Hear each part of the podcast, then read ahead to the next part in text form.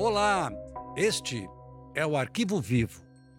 Aqui, como você sabe, você fica a par exatamente de como trabalha a polícia, de como trabalha o Ministério Público, como trabalham os jornalistas, de como age o Poder Judiciário, como é feito um inquérito policial, como tramita o processo e como se realiza e vai para o júri alguém que pratica um crime. Comigo, Renato Lombardi. E eu, Percival de Souza, junto aqui com o Lombardi, compondo mais uma história com todos esses ingredientes que ele mencionou. Você começa a investigação a partir do zero.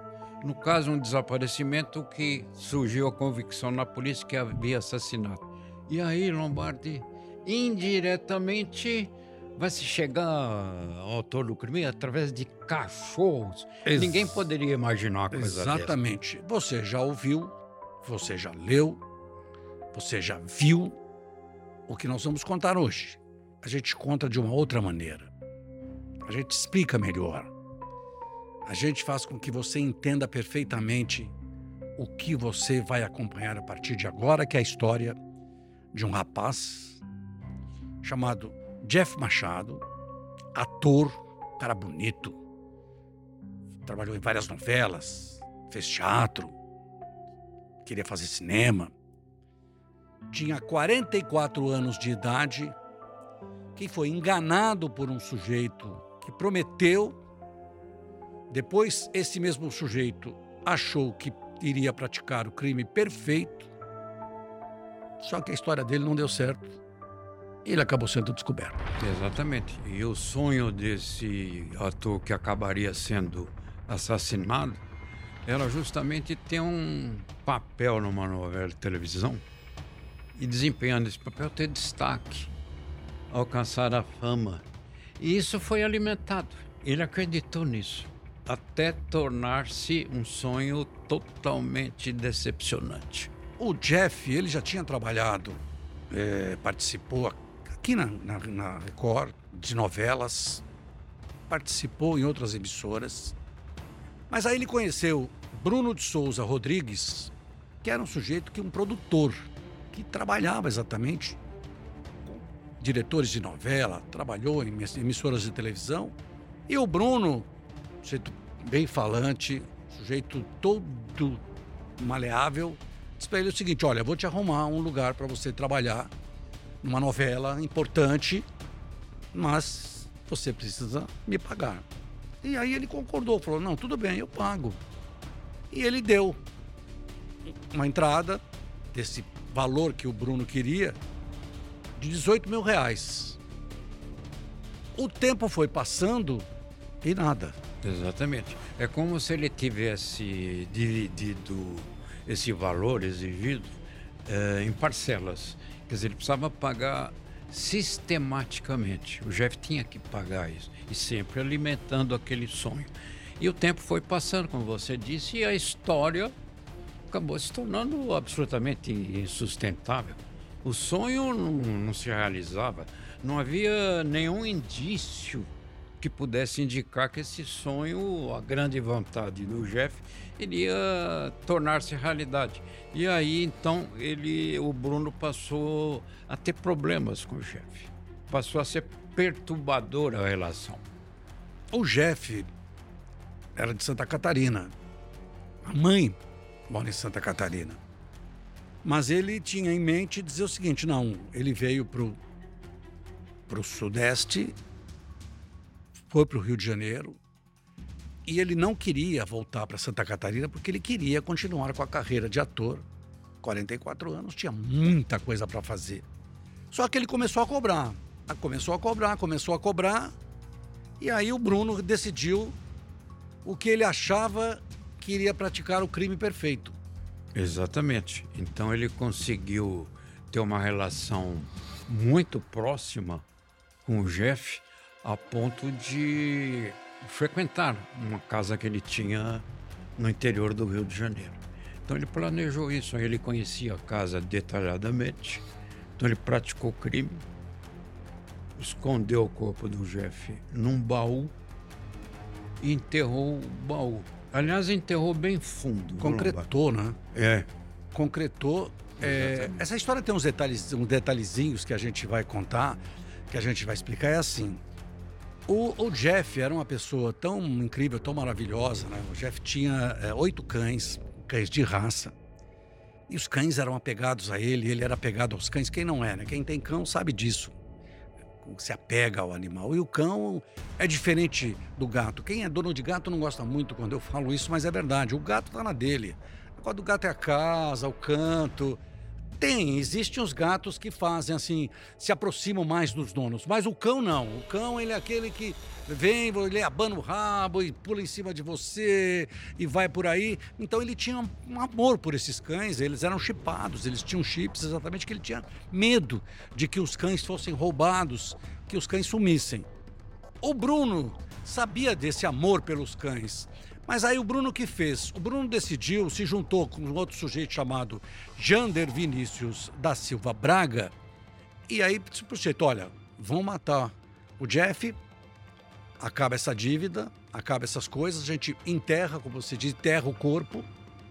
E o, o, o Bruno, ele alugou uma casa, olha que cabeça incrível de, de, de criminoso cruel. Planejou tudo. Então ele falou, aluga a casa, enterro lá nessa casa e, e aí contratou um pedreiro, fez o buraco, jogou o baú lá com o corpo, cobriu e mandou o pedreiro Tapar. cimentar. E aí o que aconteceu? Sumiu. Aí a mãe liga, não acha. Liga, não acha. Liga, não acha. Ela procura a polícia e os amigos para dar uma queixa. É. E de fato o, o, corpo, o cadáver do Jeff ficou muito bem escondido. O buraco era profundo. Quer dizer, ele tapa concreta, como você contou. Se você visse aquilo lá, você não desconfiaria de nada. Estava num quintal, não, não havia nenhum indício de terra recentemente remexido, não havia nada disso. Então consideraram que haviam praticado o crime perfeito. Mas aí entram os cachorros. Os cachorros não têm uma conexão direta com o crime. Mas mesmo com a conexão indireta, a polícia chegou aos autores do crime. É porque o, o Bruno deixou a porta aberta, os cães foram embora. Cada, um, cada cão foi pro lado. Você imagina um cão. Sozinho. Que é cuidado, super bem cuidado, é cão caseiro, né? Porque tinha o que eles chamavam de cão vira-lata, o cachorro que vive na rua, né? Mas o cachorro que é criado dentro de casa é, é diferente, né? Ele é todo cheio de, de, é mimado. de meia hora, né? Porque recebe todo o carinho, todo o amor. É, tem gente que cuida mais bem do cachorro do que de até de outras pessoas, né? E os cachorros, cada um foi para um lado e foram achando os cães. E quando começaram a procurar, os amigos começaram a procurar o Jeff, alguns amigos sabiam dos cães. Disseram que ah, onde estão os cães? Não tinha ninguém na casa. E um detalhe interessante na casa, que tem uma foto do Jeff que a gente mostrou na, no, no, jornalismo da Record, no Balanço Geral da Tarde, deve ter entrado no Cidade Alerta, tinha uma foto do Jeff num sofá com os cães e um baú atrás dele. E esse baú sumiu da casa. Então quem conhecia sabia, olha, sumiu o baú, os cães sumiram, e aí começaram a procurar. Começaram a procurar e os cães acabaram levando. Alguém disse o seguinte: olha, quem frequentava a casa era o Bruno. Aí pegaram o Bruno. E o Bruno dá uma entrevista dizendo que não tinha nada a ver com a história. Sim, mas acontece que, como os cães estavam chipados, ou seja, com, com chip colocado, e eles foram aparecendo coincidentemente mais num lugar, bairro de Santa Cruz, lá no Rio de Janeiro.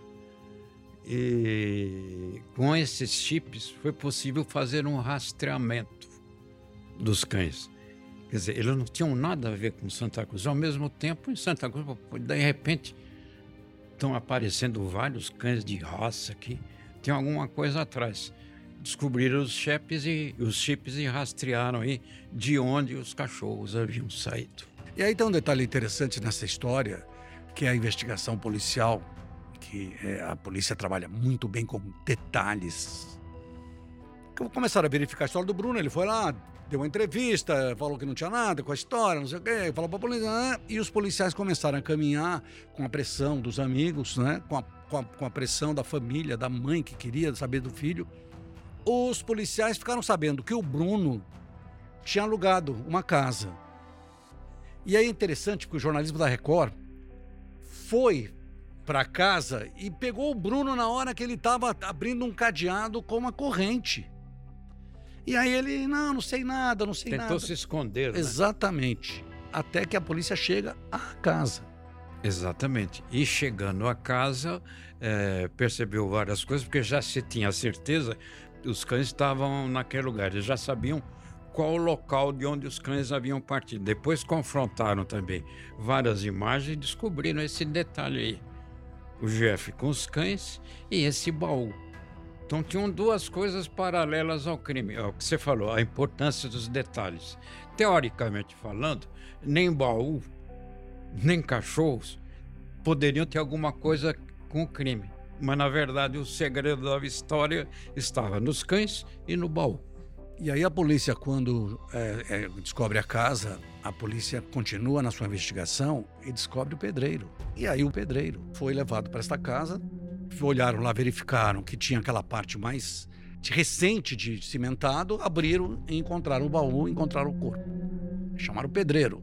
Ele falou: não, quando eu cheguei aqui, estava tudo tapado, só me pediram para cobrir com cimento. Mas quem pediu? Bruno.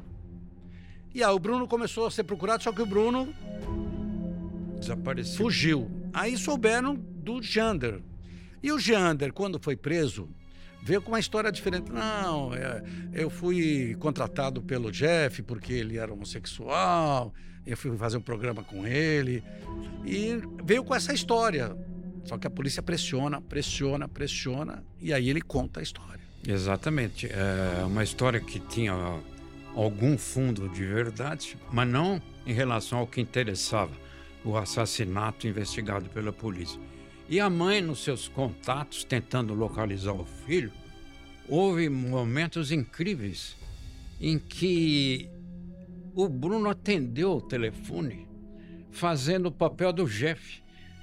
Quer dizer, a mãe estaria em tese falando com o Jeff, mas ela percebeu como toda mãe percebe do linguajar. O linguajar, o modo de falar, o modo de expressar, usar palavras que normalmente não utilizava. Desconfiou esse, eu não estou falando com meu filho. Tem alguma coisa. Ela morava no outro lugar e foi para o Rio para ver de perto essa história. Agora, quando o Jander foi ouvido e confessou, o Jander disse que ele e o Bruno doparam o Jeff na casa e levaram, depois mataram e levaram ele para essa outra casa quando o enterraram. Aí a polícia, é, com o Jander, começou a procurar. O Bruno fugiu, acabou sendo localizado depois numa comunidade do Rio de Janeiro. Já tinha cortado o cabelo, né, porque ele tinha um cabelo maior, cortado o cabelo, feito a barba, achando. que aí ouviram na comunidade e disseram o seguinte: quem estava na comunidade falou: ah, ele, o, quem alugou para ele, o, lo, o local ele estava, disse: não, ele apareceu aqui, ia ia ficar um tempo, até pagou um pouco, pagou com antecedência. E aí, quando acontece que a polícia fecha o cerco, ele não tem como negar, porque ele tinha uma acusação feita pelo cúmplice. Exatamente. Agora, você vê como é o detalhe numa investigação. É... Se o Bruno tivesse levado os cães para algum lugar, escondido os cachorros, abrigado os cachorros, não se conseguiria obter, pelo menos naquele momento, não se poderia eh, obter, por meio do rastreamento, o local de onde eles partiram, a casa. Você vê que. Não se faria uma ligação, Exatamente. Né? Então, ele, Bruno, imaginou que o crime era perfeito.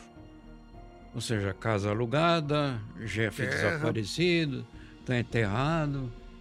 Enfim, todas as características de um grande mistério. E na cabeça do Bruno, um mistério insolúvel. É uma mente criminosa incrível e que a justiça, eh, a polícia depois adotou todas essas providências, foram, foi pedida a prisão preventiva, foi decretada a prisão preventiva de um, depois decretada a prisão preventiva do outro, e eles foram indiciados por homicídio qualificado, ocultação de cadáver, estelionato, crimes patrimoniais, invasão de dispositivo eletrônico e maus tratos animais. Veja, foi um passeio feito pelo Código pelo Penal. Pelo Código Penal. Um Código Penal repleto de artigos, previsões que levaram os dois a uma condenação bem pesada.